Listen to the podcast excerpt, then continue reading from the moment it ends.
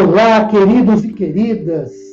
Sejam vocês todos muito bem-vindos a mais uma rápida e objetiva reflexão de uma passagem bíblica para a edificação de nossas vidas relacionais e a nossa fé com o Senhor por intermédio desse podcast. Meu nome é Ricardo Bresciani, eu sou pastor da Igreja Presbiteriana Filadélfia de Araraquara, situada na Avenida Doutor Leite de Moraes, 521, na Vila Xavier. É uma satisfação expor um trecho bíblico com todos vocês. Hoje, tendo por base Mateus capítulo 7, do versículo 24 ao versículo 27. O texto nos fala sobre dois fundamentos. Ele é o último trecho bíblico, ensinamento do tido Sermão do Monte. Nele, Jesus apresenta alguns fatos interessantes e importantíssimos. Primeiro, existem dois fundamentos sobre os quais construímos nossos sonhos, nossos ideais, nossos projetos de vida, objetivos de vida. O primeiro desses fundamentos é a rocha. O versículo de número 24 diz: Todo aquele, pois, que ouve estas minhas palavras e as pratica, será comparado a um homem prudente que edificou sua casa sobre a rocha. Outro fundamento é a areia. O versículo 26 diz: Todo aquele que ouve estas minhas palavras e não as pratica, será comparado a um homem insensato que edificou sua casa sobre a areia. Todos constroem ou sobre um ou sobre outro dos fundamentos.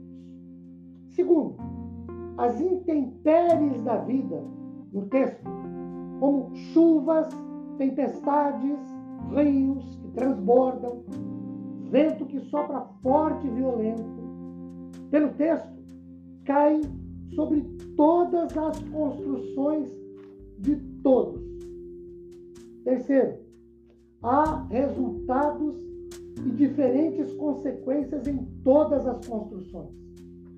Olhemos, por exemplo, para o versículo 25. Cai a chuva, transbordam os rios, sopram os ventos, deram com ímpeto contra aquela casa edificada sobre a rocha.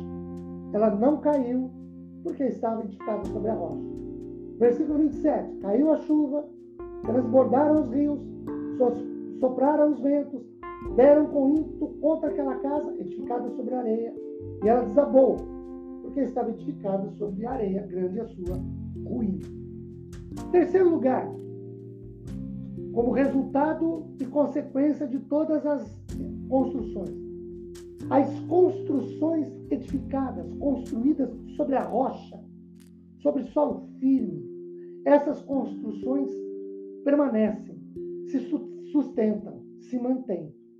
Agora, as construções edificadas sobre a areia, sobre um solo fofo, sem firmeza, elas caem, elas desabam, elas não se sustentam e provocam grandes ruínas, grandes prejuízos, grandes perdas, grandes derrotas. Quarto, os construtores, quer das casas edificadas sobre a, a rocha, ou das casas edificadas sobre a areia, eles ouviram a mesmíssima palavra, tiveram as mesmas oportunidades. O que fez toda a diferença foi o comportamento de cada um dos construtores até que ouviram a palavra. O que edificou a casa sobre a rocha, praticou. O que edificou, o que ouviu, como palavra de Deus. O que edificou a casa sobre a areia, não praticou a palavra. E a prática ou não prática da palavra fez toda a diferença entre prosperar ou não, entre vencer ou perder, entre conquistar ou ter derrotas, entre estar próximo de Deus ou distante dele, entre viver com qualidade de vida com Deus ou viver, mas sem qualidade de vida e principalmente sem vida com Deus. Quem pratica a palavra é prudente, é sábio, é sensato, já quem não pratica é louco, é insensato.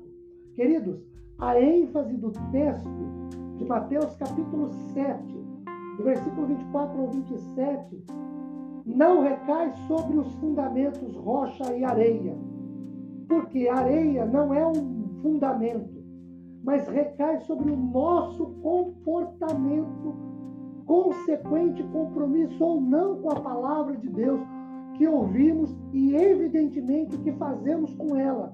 E mais, o que deixamos ela fazer em nossas vidas depois de ouvida sendo praticada.